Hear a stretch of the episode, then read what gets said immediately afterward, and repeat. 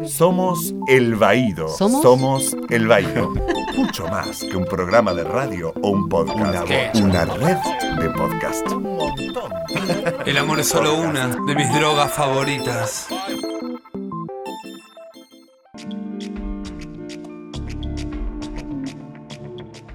Hola, buenas tardes, buenas noches, buenos días, depende cuándo nos estés escuchando. Yo soy eh, Gustavo Pecoraro, integrante de la red de podcast del Baído, y este es El Baído, el Baído Podcast, en un nuevo especial Elecciones, este, este, este capítulo, este episodio de este podcast. Hoy nos lleva acá nomás, al costadito, a nuestra querida tierra chilena, eh, que recientemente han logrado eh, un fenómeno muy especial que nos ha puesto la mirada sobre la política chilena, como tantas veces, pero esta vez para eh, darnos un poco de alegría. Eh, una alegría importante para los que hacemos comunicación LGTBI, hacemos activo LGTBI feminista. para eso invitamos a una importante referente LGTBI y de la comunicación de, Chile, Erika Montesino, ella es periodista, es activista lesbiana feminista, fundadora de la agrupación lésbica Rompiendo el Silencio y además es autora de la investigación periodística del primer caso documentado de lesbicidio en Chile, acaecido contra Mónica Briones. Búscanos en tu aplicación favorita, Spotify, Apple Podcasts, Google Podcasts como arroba el Dale, búscanos en Spotify, Apple Podcasts, Google Podcasts, en tu... Dale, búscanos en Spotify, Apple Podcasts, Google Podcasts o en tu aplicación favorita como arroba el Erika, primero, buenas tardes, buenos días, buenas noches y felicitaciones por las elecciones del fin de semana. Muchas gracias, Gustavo, por la invitación y contenta de poder compartir la experiencia que estamos teniendo acá, una experiencia inédita acá en Chile con estas elecciones. Bueno, eh, nada, te, felicitaba porque la verdad que es eh, para quienes pensamos más o menos dentro de un, de un, campo, por llamarlo de alguna manera, fue hermoso eh, seguir el escrutinio, este, eh, fue hermoso ver cómo había regresado la alegría a Chile después de varios años de muchísima lucha, de muchísima también eh, violencia de parte del Estado hacia esa lucha, hacia esas manifestaciones callejeras. Contanos un poquito eh, ¿Cómo llegamos a este, este, estos dos días de votación, a esta elección de constituyentes para nada más, nada menos modificar una constitución que, eh, bueno, es la constitución que protegía a Pinochet, ¿verdad? Así es. Bueno, esto eh, lógicamente que proviene del, eh, del, que se denomina acá y es conocido comúnmente como el estallido social, a mí me gusta decirle la revuelta social, que tiene como punto de partida el 18 de octubre de 2019. Eh, esa fecha fue, eh, digamos, una explosión, digamos, de las demandas de la población, eh, de la chilena y los chilenos, que partió con estudiantes secundarios que comenzaron, digamos, a no pagar el pasaje del metro, que acá es como el subte ya se le dice metro acá, porque en esos días el gobierno había aumentado la tarifa. Entonces, eh, ese, mm, ese punto, digamos, de quiebre se produce también porque, bueno, comienzan los estudiantes a, rebelarse, ¿no? A, hacer campaña y decir, no paguen el pasaje, ¿hasta cuándo? No, que no, aquí no se paga el pasaje y acá se dice como, comúnmente saltaron el torniquete, que quiere decir que saltaron esa barrera, ¿no? Que había para que tú no, no puedes pasar, es igual que el subte, ¿no? No, no puedes pasar si no colocas el ticket. Entonces, eh, ellos llamaban, ellas y ellos llamaban, porque la mayoría fueron estudiantes, eh, mujeres, digamos, jóvenes, eh, feministas, sobre todo jóvenes feministas, quienes convocaron, digamos, a esta, a esta acción de no pagar el metro. Y eso también es el resultado de una acumulación, ¿no? Que yo me incluyo ahí, porque yo siempre estaba como hace muchos años estaba diciendo hasta cuándo, hasta cuándo aguantamos, soportamos esto, los abusos que sentíamos de parte del Estado frente a cuestiones, necesidades tan básicas.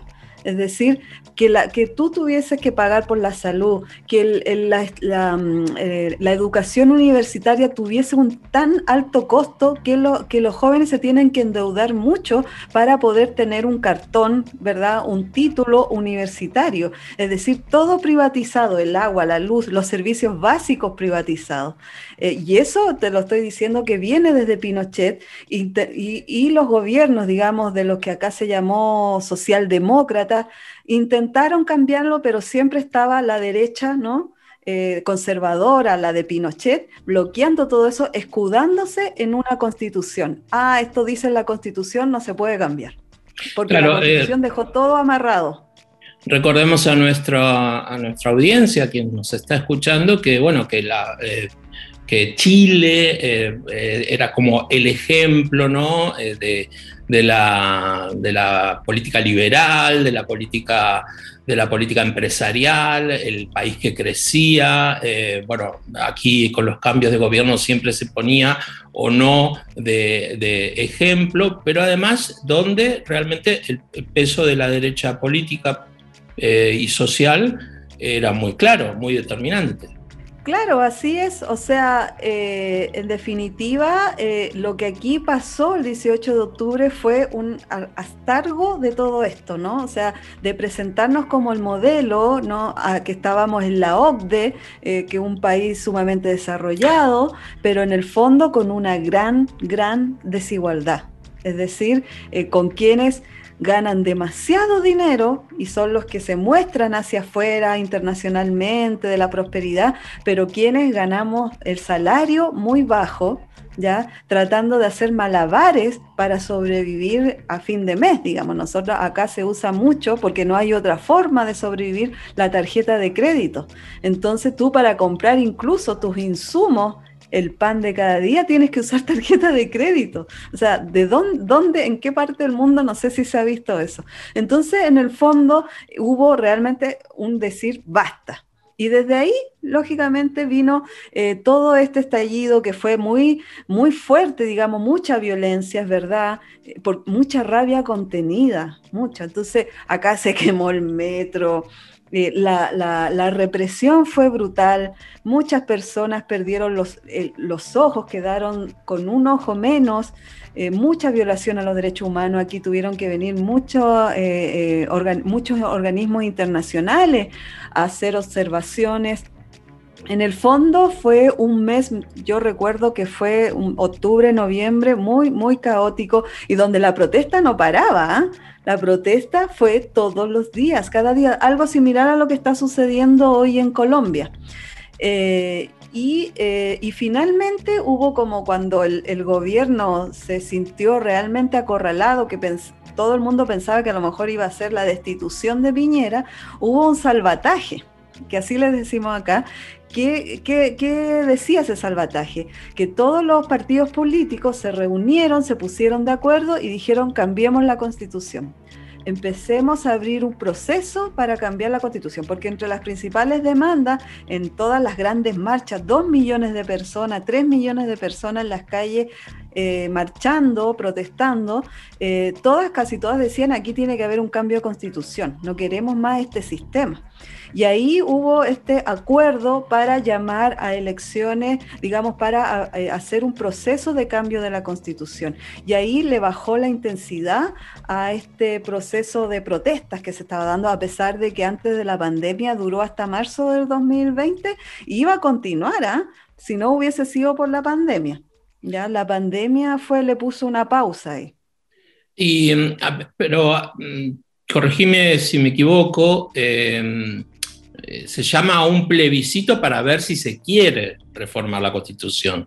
Y Exactamente. Eh, si bien es una maniobra para desactivar a la gente en la calle, la gente igual, con ese ímpetu ya de empoderamiento y demás, aprueba la reforma.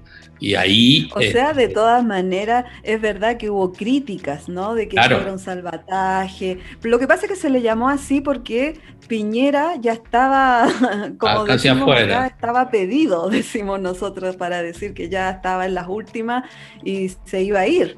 Eh, por eso le decimos salvataje, pero en el fondo yo también lo celebré y me sumé, de hecho todavía estoy celebrando, fue lo mejor para que eh, hoy en día eh, estemos ante un proceso histórico. Primero, el año anterior, en plena, ahí ya con la pandemia, creyendo que estaba más controlada, porque después vino la segunda ola, en octubre del 2020 se hizo el, plebiscito para aprobar o rechazar este cambio eh, de constitución y el apruebo, como se llamaba acá, que, era como la campaña, ¿no? Eh, arrasó. O sea, casi, o sea, casi el 90% de las personas aprobó cambiar la constitución. Entonces esto era, y totalmente, digamos, eh, de todos los sectores, no fue un sector, un sector muy minoritario que fue precisamente estos sectores empresariales, conservadores, eh, de, inmediato como llamando a estos estereotipos, ¿no? Nos vamos a, a transformar en Venezuela, como esa, ese nivel de eh, ese nivel de discusión. Pero eh, todo el mundo feliz, algo histórico, arrasó, como te digo, fue una real, real paliza. Y luego vino ahora estas elecciones de ahora, que eh, eso era también que es parte del proceso, que es elegir a las personas que van a ir, digamos, a, escribir, a redactar esta nueva constitución y tienen de tiempo un año para hacerlo. Entonces, tuvimos que elegir a 155 representantes. Y debido a la pandemia, todas las elecciones se hicieron en una. Entonces, eh, se hizo la elección de, los constituyentes para que eh, nos representaran ahí, pero además de alcaldes para los municipios y concejales. No sé cómo les dicen allá. Sí, sí, alcaldes, bueno, también gobernadores y Ah, sí, también gobernadores. Y, concejales, ¿verdad? se tuvo em, que por eso se le llamó mega elección. Interesante también esto de, bueno, de que todos los analistas y las analistas eh, decían eh, que, bueno, que la derecha apoya esta reforma de la Constitución porque ellos creen, o ellas creen, la derecha cree, que va a poder este, tener una importancia eh, o sea, una importancia decisiva en la cuestión de ganar un tercio y poder bloquear ciertas iniciativas. Y bueno, los resultados saltarán a la vista, aunque bueno, hay que ver ahí muy bien, porque los independientes no son todos independientes y los, las bancadas eh, que están a los pueblos originarios también tienen diferentes matices, ¿no? Vos como, como, como chilena, como activista lesbiana, eh, ¿Cuál es tu primer impresión eh, del, triunfo eh, del resultado eleccionario de, las elecciones? Bueno, o sea, eh, creo que es histórico, marca un punto de quiebre. Ya yo te digo que cuando fue la revuelta había una frase que fue Chile despertó, porque fue muchos, 30 años de letargo. ¿no? O sea, 30 años del neoliberalismo a la vena, como le decimos acá. Eh, donde obviamente todo este existismo, ¿no? De, tener cosas, el consumismo, eh, un montón de cosas, no, nos sumieron en un largo ahí, eh, pasividad, en una larga pasividad. Y, ahora hubo un punto de quiebre con este Chile despertó. Ahora con la elección de, los constituyentes, como quedó conformado, nos dimos cuenta que sí, realmente Chile despertó, porque yo te digo que se presentaron, pero un montón, había más de mil candidatos. O sea, acá, por ejemplo, las papeletas para votar eran inmensas, eran pliegos. Entonces, eh, eh, te demorabas como 5, 8 minutos en marcar, digamos, tu preferencia, porque más encima era una mega elección. Eh, y bueno, y ahí, claro, todo el mundo acá en las encuestas apostaban de que como siempre eh, la derecha conservadora iba a sacar tantos puestos, la, izquierda que ha, que ha, gobernado tradicional también y todo el asunto, y que los independientes, que independientes quiero decir sin partido político, sin conglomerado político, no les iba a ir bien, iban a sacar muy poco, bla, bla. Y resultó ser todo lo contrario. Te digo que las encuestas, todo lo que ha pasado en todo el mundo con el Brexit o todo eso, acá pasó calcado. Todo falló, no fue así. Los, los independientes sacaron mucho más, están sumamente representados gente muy, muy eh, de todos los sectores, dueñas de casa, eh, eh, abogados, profesores, y bueno, y muchas personas LGBTI que eh, postularon también, eh, pero que al final quedaron, me parece, ocho, ¿no? Hasta el momento. Al otro día yo tenía contabilizado seis, pero ahora me parece que subió a ocho, porque, bueno, además de eso, eh, cuando se estuvo discutiendo el mecanismo meses atrás, se llegó al acuerdo de la paridad. Entonces esta constitución va a ser la única en el mundo que va a tener la paridad entre hombres y mujeres. También se acordó cupos eh, reservados para los pueblos indígenas mapuche sobre todo, bueno, u otras etnias, pero no fue así para las eh, diversidades, disidencias sexuales LGBTI, a pesar de que incluso nosotras como agrupación lésbica apoyamos presentar una moción al Congreso para que también hubiesen cupos especiales para LGBTI, pero no pasó ni la primera fase, te digo. Ahí, ahí la heterosexualidad, como siempre, marcando su camino de, con este argumento, ¿no? Que no es necesario el tema de la orientación sexual sin comprender la violencia histórica que nosotros hemos vivido. Pero sin embargo, sí hubo muchos candidatos y candidatos, sobre todo trans. Eh, con estos ocho candidatos hay una lesbiana, eh, una mujer bisexual y eh, seis compañeros gays. Lamentablemente no salió ninguna persona trans y es lo que más, digamos, acá sentimos mucho, mucho, mucho. Sí, aclaremos que estamos hablando de eh, ocho eh, cargos a la constituyente, a la redacción de la constituyente, porque después, en eso que vos decías, que se agruparon todas las elecciones, sí hay compañeras trans que han sido elegidas en sus cargos.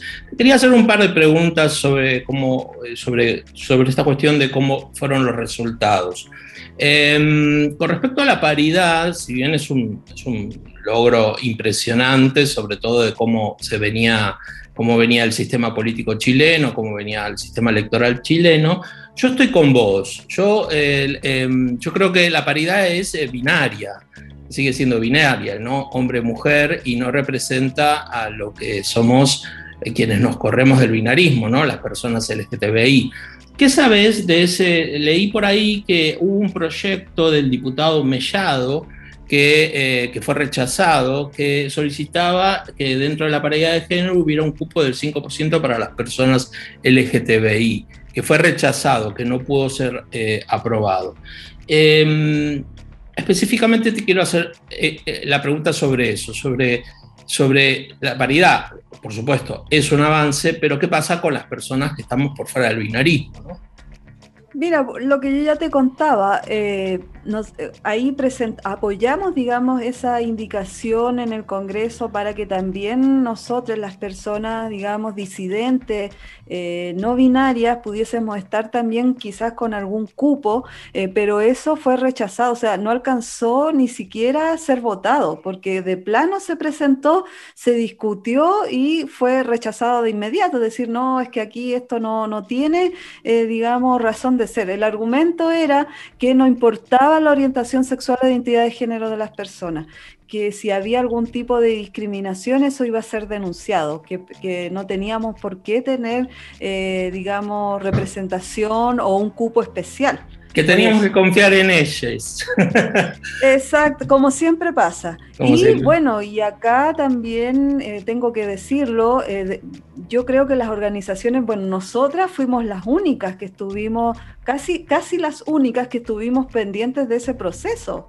¿No? junto con las compañeras de, una organización de abogadas feministas, que ellas lo presentaron y nosotras fuimos detrás apoyando, pero las demás organizaciones LGBTIQ no hubo pronunciamiento, era como que no, no sé si no tenía importancia, yo todavía no sé las razones de, de por qué no, no hubo una fuerza mayor para haber apoyado esto, habernos unido o unidas para haber apoyado esta moción.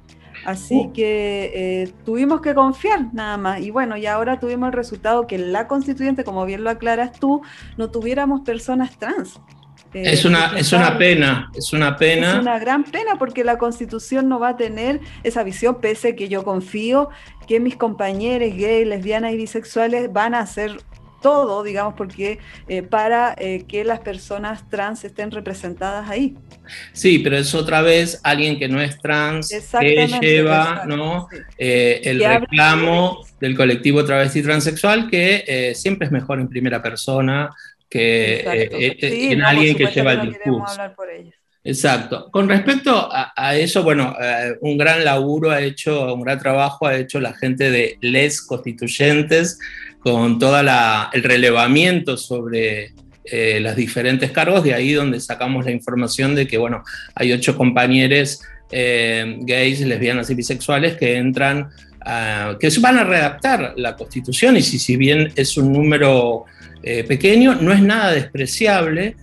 Nosotros en estos momentos en el Congreso de la Nación solamente tenemos cuatro personas LG, por supuesto, lesbianas y gay. No hay personas transexuales, no hay ninguna persona bisexual que esté visible, por lo menos. Y me parece que es un 8, es un número bastante importante dentro de los 155 bancas. Te hago, ya nos corremos un poquito del colectivo LGTBI, pero primero, antes de correrme, quiero, decirte cuáles son las eh, urgencias, los primeros tres temas que debería un activista LGTBI este, plantear en la constitución, de la nueva constitución chilena. Mira, yo creo que todo escuchando más o menos los plan, porque eh, discutimos mucho, hicimos muchos conversatorios, o sea, muchos seminarios, mucha conversación. Nosotros incluso yo como activista con otra compañera de mi agrupación participamos eh, escribiendo un libro, eh, planteando cuáles eran las propuestas de, de, las lesbianas feministas a la nueva constitución. Entonces, eh, muchos gays, lesbianas y trans estuvieron reflexionando desde octubre eh, del año pasado hasta ahora sobre lo que queríamos, ¿no? Y habían algunos puntos en común. Uno de ellos es preservar el principio de no discriminación, ya en, en, la, en, la, en la nueva Carta Magna, que eso esté ahí, pero de los, digamos, de los primeros principios, ¿no? El principio de no discriminación, donde se nombre, digamos, el tema de la orientación sexual y la identidad de género. Me gustaría decir también la expresión de género, pero hasta en el Congreso todavía les cuesta entender el tema de la expresión de género acá. Eh, y en el activismo también, ¿eh? Sí, a veces en el activismo también. Sí, no, ¿para qué vamos a estar con cosas? Es así. Eh, y bueno, y, y, el otro punto, además de, eh, del principio de no discriminación, son los derechos sexuales y reproductivos.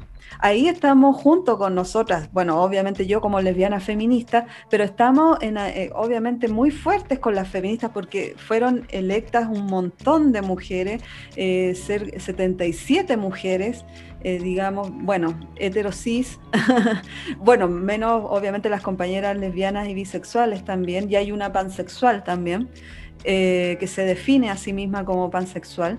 Eh, entonces, eh, vamos a, van a estar peleando por los derechos sexuales y reproductivos. ¿Qué quiere decir eso? Obviamente consagrar y pelear, porque aquí igual fueron elegidos los sectores conservadores y los sectores conservadores ya dijeron que iban a pelear por instalar el derecho a la vida. Sí, y eso significa bloquear el tema del aborto. Entonces, obviamente que vamos a estar ahí nosotros peleando también por estos derechos sexuales reproductivos que no tienen que ver solo con el aborto. Aquí tiene que ver también con el derecho sexual de mi autonomía, digamos, para elegir la sexualidad que yo quiero. ¿Ah? Entonces, y también reproductiva, ¿no? Que es cuando si yo opto o no por la maternidad y cuando quiero interrumpirla. Entonces, eh, y to sobre todo también para las cuerpos, las, las cuerpas trans también, ¿no? Claro, Entonces, eh, porque hay una cuestión la, que tiene que ver con, con, la autonomía de los cuerpos, ¿no? Que la autonomía de los cuerpos no es solo eh, para la, la, cuestión de los derechos sexuales y reproductivos, sino también para la identidad. Y cuando nombrabas los sectores conservadores con los que va a haber que luchar, pensaba que no solamente están en la derecha, digo, este, que a veces algunos sectores, y esto eh, hoy, por ejemplo, se discutía la ley trans estatal en, en comisión en el Congreso de España y el Partido Socialista Obrero Español se abstuvo y por lo tanto no pasó una ley eh, de este estilo, ¿no? Mm. Cuando a veces uno empieza a pensar qué tipo de aliadas y aliados tenemos que no pueden entender la identidad trans como una identidad este, fundamental eh, y el derecho fundamental a, a, reivindicar esa identidad y esa vida como se quiere hacer, ¿verdad? Sí, yo, mm, qué bueno que lo, digas porque ah, yo quedé sumamente sorprendida con el PSOE allá en, España. Me pareció sorprendente, siendo que fueron los que impulsaron también el matrimonio igualitario, también uno de, los aliados fundamentales de allá del movimiento, ¿no?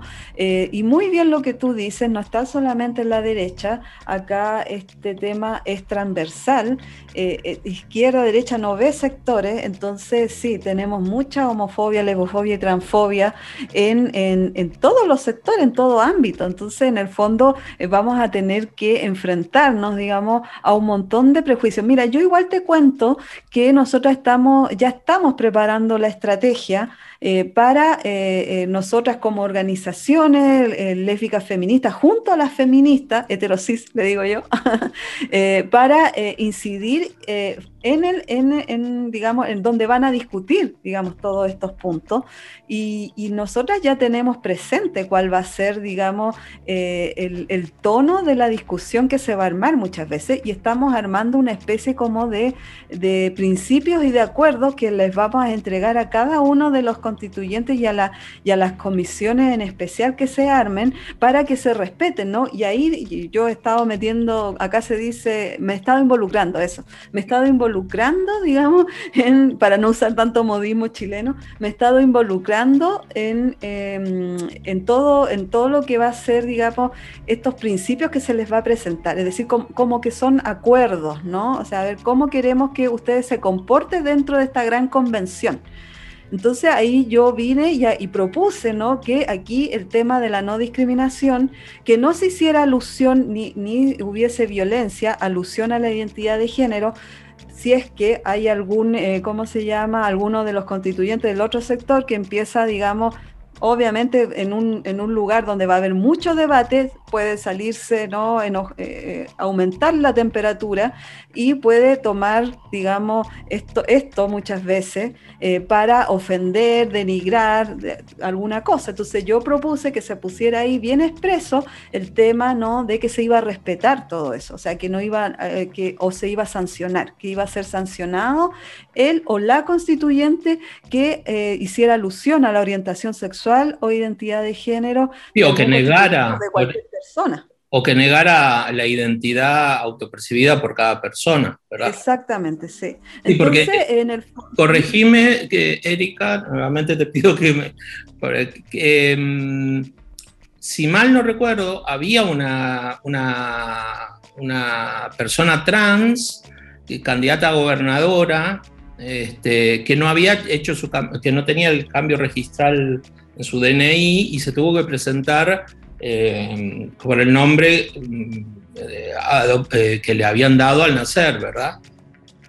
Y, digo, en ese sentido, ¿en qué pasos están, si bien no está la ley de identidad de género, en qué pasos están a nivel social, ¿no? Eh, yo creo que es, la ley de identidad de género fue aprobada acá, o sea, hay una ley de identidad de género. Lo que pasa es que esta ley de identidad de género ha tenido una lenta aplicación. Claro, ahí Que no está, o sea, que no está eh, reglamentada en todos lados. Exactamente, y falta demasiado. O sea, imagínate que eh, la ley de identidad de género avanzó con el gobierno anterior de la presidenta Bachelet, avanzó mucho, o sea, ella era muy progresista, eh, trató de dejar todos estos proyectos muy avanzados, pero se promulgó finalmente en el gobierno de Piñera, un gobierno marcadamente de derecha, que obviamente ahí pesó mucho, digamos, eh, los sectores con, con, los que ellos van en alianza, y la aplicación de la ley no le han puesto la urgencia que requería, ¿no? Es como que la dejaron a su suerte nada más. Entonces, en el fondo, eh, todavía no se aplican los cambios, muchas compañeras trans y compañeros trans sufren las consecuencias de eso y es algo que el movimiento trans ha estado denunciando.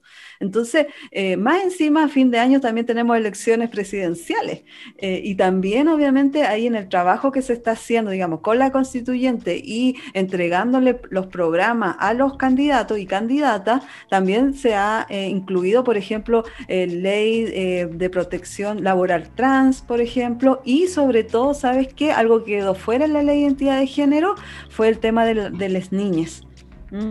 Eh, las niñas quedaron fuera, entonces eh, se va a intentar incorporarlo. Entonces estamos esperando ahí, bueno, las organizaciones trans pueden hablar mucho más de ello. Eh, sé que ellas están esperando que pase toda esta, este, esta locura de elecciones que hay y puedan, digamos, empezar una campaña ya de fondo para exigir la inclusión de las niñas trans también a esta ley de identidad de género que quedaron fuera. Sí, y la implementación en todos los ámbitos, digo. Y la implementación y capacitación. Claro, que es lo que yo intentaba explicar, pero no lo estaba explicando bien.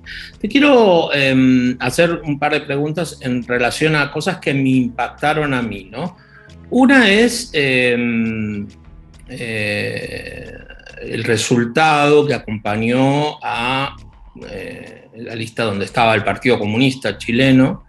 Ah, y eh, bueno, y con eso la posibilidad de que Iracy Hasler eh, sea la nueva alcaldesa de Santiago de Chile, joven, feminista, eh, visiblemente militante comunista, um, que para mí desde todo punto de vista es el sector de la izquierda partidaria que quedó más, este, que se fortaleció de alguna manera teniendo en cuenta que los independientes, las independientes o el sector independiente casualmente lo que planteaban era, bueno, acabemos con, o sea, los partidos no nos representan, por llamarlo de alguna manera. Entonces, eh, en ese sentido, quisiera preguntarte, em, ¿qué es para vos que una mujer joven, heterosis, pero una mujer joven, feminista eh, del Partido Comunista, como ir así, sea la nueva alcaldesa nada más y nada menos de Santiago de Chile, ¿no? que es la capital del país y eh, una de las ciudades más eh, ricas y, y, de mayor este, peso político en el entramado chileno. Bueno, yo te cuento que con Irací nosotras como agrupación hemos tenido un trabajo con ella de larga data porque ella era concejal del municipio de Santiago y ella de todas maneras eh, nos ha estado, eh, desde siempre, ha estado apoyando incluso junto a nosotras el año pasado, el año antepasado, antes de la pandemia, eh, nos apoyó para levantar una placa conmemorativa a Mónica Briones en el centro de Santiago donde fue asesinada Mónica Briones por, por ser lesbiana. Entonces ella estuvo ahí con nosotras, impulsando, de hecho estaba facilitando, digamos, para que nos permitieran, al final, como el municipio estaba a cargo de un político de derecha, no avanzó mucho. Entonces, lógicamente que eh, Irasi es vista como una gran, gran aliada. Eh, es joven, ¿no? 30 años, eh, feminista, muy aliada, ella entiende perfectamente la discriminación y violencia que hemos vivido, la disidencia, entonces eh, todo el mundo estaba con Irasi, entonces en el fondo yo creo que, la elección finalmente de Irasi viene a, marcar también todo esto que viene desde el estallido. O sea, ella, ella también representa esa culminación. Ahora yo sé que hay sectores, porque así también se vio en la constituyente, que no quieren nada con los partidos, porque acá hay una gran, gran desafección de la, de la población con los partidos. Hay un, no, no, o sea, los partidos fueron los menos votados, eh, ahora hay una, un conglomerado que casi se está desarmando. Entonces, y ella también está en uno eh, que tomó mucha fuerza. O sea, el Partido Comunista siempre era ninguneado con muchos estereotipos, ¿no? O sea, estereotipos del comunismo en general. Eh, pero en general ella representa una renovación también eh, de esta izquierda que en el fondo estaba ahí, digamos, muy estereotipada, pero que se ha puesto, digamos, igual en sintonía con lo que quieren, digamos, las personas.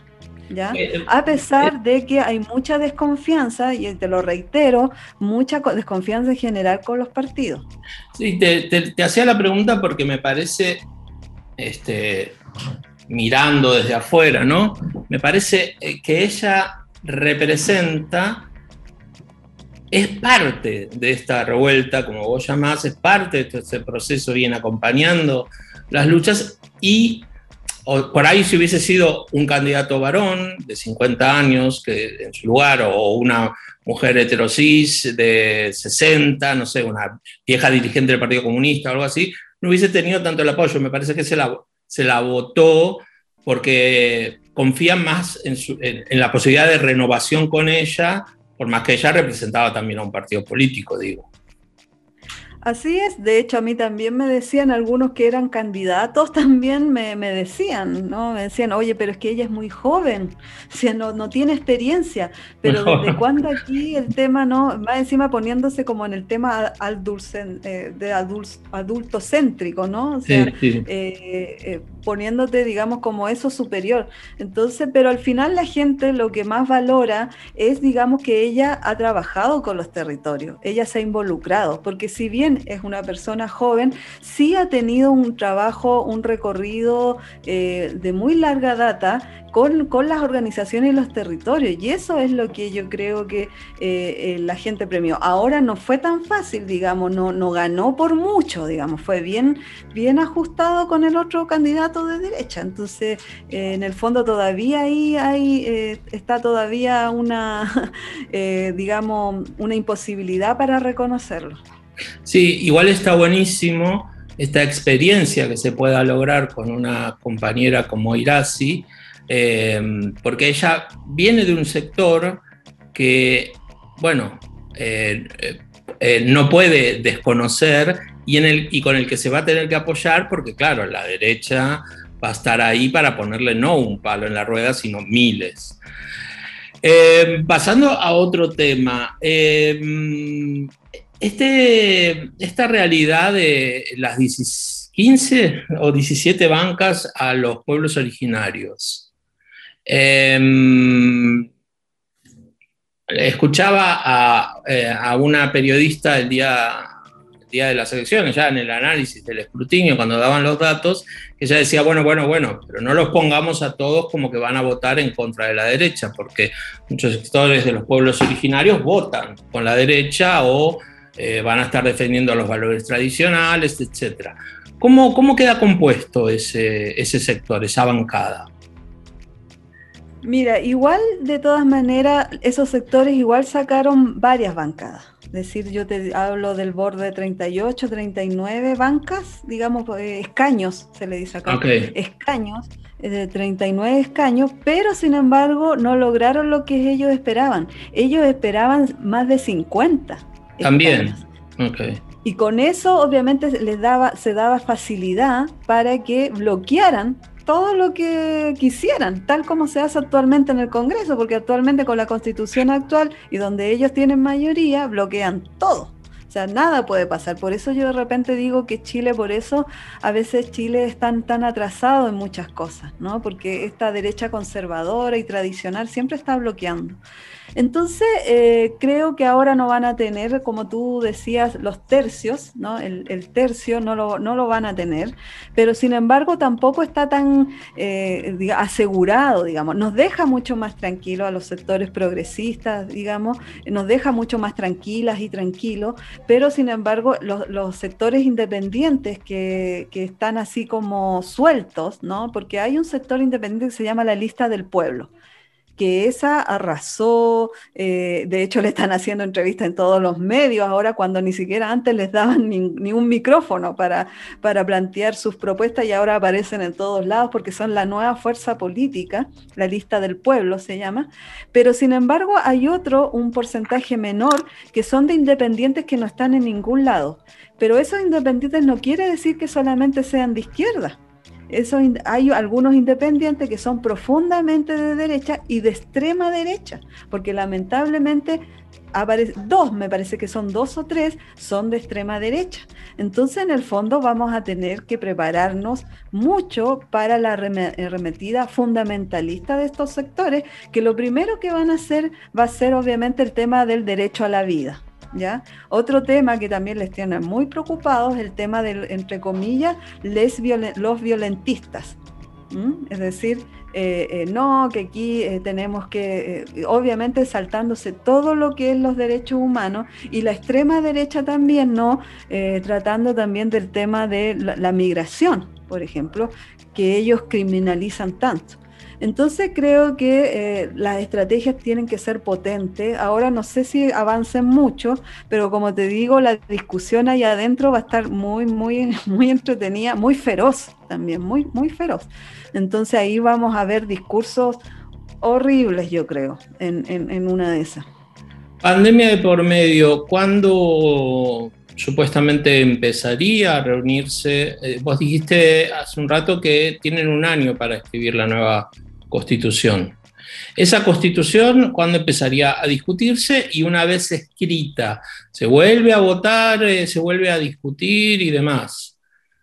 Sí, mira, la convención comienza a sesionar, ya se inaugura en julio de este año, es decir, el próximo mes de julio van a estar todos los constituyentes. Acá se preparó, se prepararon dos edificios, uno que es el ex Congreso en Santiago de Chile, que es donde sesionaba antiguamente el Congreso, actualmente está en Valparaíso, y otro palacio, eh, Palacio Pereira, que está en el centro de Santiago. En esos dos lugares van a sesionar.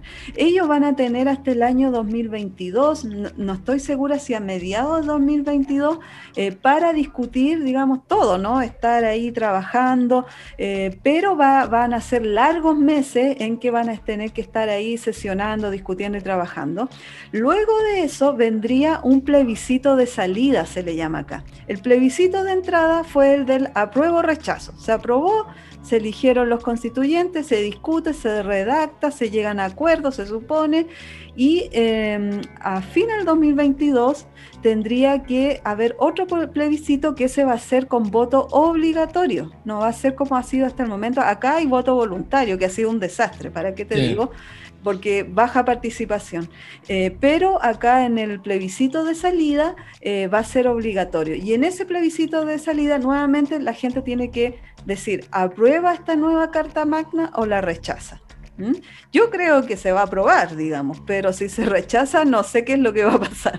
O sea, que va a estar, eh, se va a tener que sostener, y ahí hay responsabilidad también de, todos los sectores, que la nueva constitución, si se escribe realmente con, con, esta auspiciosa manera ¿no? de derechos humanos y derechos sociales y demás, va, va a estar que estar acompañada por un gran apoyo también eh, de nuevo en las calles, a través del trabajo social y demás, porque puede ser que se escriba de una manera y se puede rechazar, ¿verdad? Si, si es que todo, o sea, si, si, es que la derecha vuelve a, poder ocupar ¿no? el orden nuevamente y ocupar los espacios. Eh, la conferencia de prensa de Piñera fue realmente... Este, eh, un baldazo de agua fría para él mismo y eso se le notó y lo que dijo y demás. Eh, o sea, cómo mantener esta, esta posibilidad de que la derecha no se reagrupe, se, se reafirme, gane fuerzas y demás. Sí, ahora están destruidos, ¿no? Están muy eh, los, los, resultados para ellos fueron desastrosos. Ellos confiaban, digamos, en, en, seguir manteniendo el statu quo, pero con la pandemia lo, lo han hecho muy mal, digamos, ¿no? Este, eh, han aumentado, lo que vino del estallido, de la revuelta social, aumentó con creces durante la pandemia y la gente simplemente no entendió, o sea, fue porque se hizo patente este nivel de desigualdad con la pandemia. Entonces la gente entendió que esto tiene que ser un cambio sistémico y la derecha representa ese cambio sistémico. Lo que pasa es que sacaron mucha, eh, muchos escaños, alta votación, porque hay tres comunas en el sector de Santiago, bueno, y también a lo largo de Chile de sectores que se resisten. ¿no? Que, que se resisten todavía, que tienen muchos estereotipos, sobre todo la población eh, mayor, ¿ah? eh, que tiene mucho miedo de repente, ¿no? Porque tienen, digamos, el karma, se podría decir, de la dictadura chilena, la de la dictadura de Pinochet, entonces que se vuelva al caos. ¿No? Entonces siempre está ese, ese, ese, terror. Eh, entonces al final eh, se instala eso, pero yo creo que eh, el gobierno de Piñera sí van a estar tratando, y con la derecha no van a estar tratando de, de, ganar fuerza, porque en cualquier momento empiezan, y ese es el, temor que también tenemos los y las LGBTIQ son de los sectores fundamentalistas, y los sectores fundamentalistas son los de extrema derecha. O sea, yo te digo que va a haber un candidato para la presidencial que representa ese sector. Entonces, eh, tememos que pueda ir surgiendo, pueda ir fortaleciéndose. Entonces ahí, por supuesto, siempre hay que mantener a raya todo eso. Erika, las elecciones presidenciales van a ser en medio de la, de la discusión de la Constitución, de que se esté escribiendo la Constitución. ¿Qué, panorama se está viendo? ¿Que va a haber una, eh, alguna fusión? ¿Han aprendido algo los, los partidos progresistas y de izquierda, porque bueno, eh, ahí hubo como una, una, grieta que, bueno, quedó fortalecido el sector este, del Partido Comunista y demás, por poco, pero igual. Eh, ¿Hay algún planteo, hay algún realineamiento? Sí, mira, después de los resultados que hubo, donde yo ya te contaba que los independientes sin partido político quedaron muy por encima de los partidos tradicionales. Acá hay en estos momentos un terremoto político tremendo. No sé si, si vos viste la, ¿cómo se llama? La serie Borgen de sí, Netflix. Bueno, sí, sí. Bueno, eh, está pasando algo similar en el sentido de mucha negociación. De hecho, ahora eh, yo estoy muy involucrada porque estoy apoyando a una candidata, digamos, yo, no, no mi agrupación, sino que yo de manera autónoma estoy apoyando a una candidata de izquierda, feminista. Entonces está todo el mundo bajando sus candidaturas, eh, tratando de unirse frente para que no aparezca nuevamente un gobierno de derecha porque sería muy contradictorio que después de todo lo que ha pasado eh, siguiéramos con un gobierno de ese sector. Entonces, entre medio, sí, eh, o sea, sí, perdón, se me salió una muletilla chilena. No hay problema, suena lindo. El SIPO, SIPO decimos acá. Eh, a fin de año tenemos elecciones presidenciales, entonces eh, se están tratando de unir las fuerzas de izquierda para ir con un solo candidato, porque cuando se, se disgregan muchas veces, eh, claro, se les da posibilidad de que salga a la derecha. Ha estado complejo, pero sin embargo, al parecer, aquí ha habido una transformación muy bonita, Gustavo, eso es lo que yo destaco de, de acá del proceso chileno que ha sido muy bonito lo que ha ocurrido. Es verdad, no ha costado mucho sufrimiento, mucha gente ha sufrido de la violación a sus derechos humanos, como siempre en Chile, eh, que más encima también están en la impunidad a pesar de que se ha avanzado y todo, pero a pesar de eso, fíjate que se, se, está produciendo una transformación muy bonita también de la política, de mucha desconfianza, pero también, digamos, de esperanza, porque en el fondo todos los políticos de izquierda progresista están, las y los políticos están entendiendo que aquí tiene que primar el bien común. Y que el bien común significa que ya no podemos seguir que nuestra, nuestra, nuestra gente, el pueblo, siga sufriendo las consecuencias de este sistema neoliberal. Entonces lo han entendido y bueno, y también lo han entendido increíblemente partidos de izquierda que se acomodaron a este sistema también. Sí, y también, bueno, eh, fundamentalmente todo esto tiene que ver con la resistencia de la gente en la calle, ¿no? Exactamente, todo, siempre, siempre, o sea, todo partió ahí. O sea, siempre el agradecimiento va a ser a los las y los estudiantes que saltaron el torniquete, que como te decía yo al principio. De ahí se inició todo. Eh, ¿A qué candidata estás eh, apoyando vos personalmente, Erika Montesinos? Así la empezamos a conocer y, la seguimos. Ella se llama Paula Narváez, es, es del Partido Socialista ella. Eh, yo no soy socialista, no milito, pero sí eh, soy independiente, porque acá ha habido una fuerza realmente renovadora de los independientes. Quien sea independiente te quieren llevar de inmediato. Claro. Entonces, eh, yo estoy a cargo de su área de diversidad LGBTIQ, de su comando. presidencial y, ella es una persona suma, o sea, que tiene claro todo, digamos, eh, y que quiere también representación LGBTQ más en su gobierno, ella lo ha dicho. Veamos si lo logra. Ella en estas elecciones, ¿cómo jugó? Bueno, ahora, como te digo, hoy justamente se está produciendo el gran terremoto político porque se, eh, había muchos candidatos, muchas candidatas de eh, la izquierda y se están bajando para apoyarla a ella. O sea, hoy día ha sido un día que yo me bajo en apoyo de Paula, yo me bajo en apoyo de Paula, ya hay como tres o cuatro candidatos que ya han puesto su cargo a disposición. Eh, y ella está saliendo muy fortalecida. Ahora no sabemos porque hay dos candidatos más, uno es del Partido Comunista, que está muy, muy fuerte, que es Daniel Jadwe, muy, muy fuerte, y el otro del Frente Amplio chileno, que es como un Podemos español, que es Gabriel Boric, se llama, eh, y ellos están llamando a unas primarias, es decir, antes de la presidencial, que se alineen esta fuerza y votemos para ver quién va a ser el representante único. Y ahí va a ir Paula a, digamos, a disputar con ellos dos este, este, este espacio. Pues veamos cómo les va. Yo no di, mira, es interesantísimo lo de la interna, una gran interna de la izquierda, ¿no? Realmente. Exactamente, porque obviamente uno dice mujer feminista, puede ser, pero eso no está asegurado porque como te digo, el, sector, el Partido Comunista tiene una gran fuerza, eh, lo mismo el Frente Amplio, mucha gente joven, y Paula muchas veces representa esa izquierda que como yo ya te decía, se acomodó muchas veces en este sistema y todavía se lo cobran. Entonces eso le juega en contra pero yo creo que vamos bien. Ahora veamos quién llega. La, idea es que llegue uno y que podamos ya, digamos, esta nueva constitución empezarla con la gente del progresismo. Bueno, anotamos para quien nos interesa la política internacional el nombre de Paula Narváez para, para seguirla y para ver qué pasa acá a fin de año. Eh, Erika, eh, estoy muy contento de haber podido charlar con vos, de haber este, podido hablar sobre las elecciones de Chile, tan importantes para tirar y romper este, la constitución que protegía a Pinochet, la constitución pinochetista. Em, no nos vamos a poder ver porque estamos todavía con esta pandemia de por medio, pero te agradezco mucho en nombre de todo el equipo del Baído y los compañeros del Baído que hayas podido participar de, esta, de este podcast. Le agradezco mucho, siempre muy contenta de conversar con los compañeros del otro lado de la cordillera eh, y, no, y también me entretuve mucho hablando de la política de mi país. Espero que les ayude a comprender mucho más este proceso. Muchísimas gracias.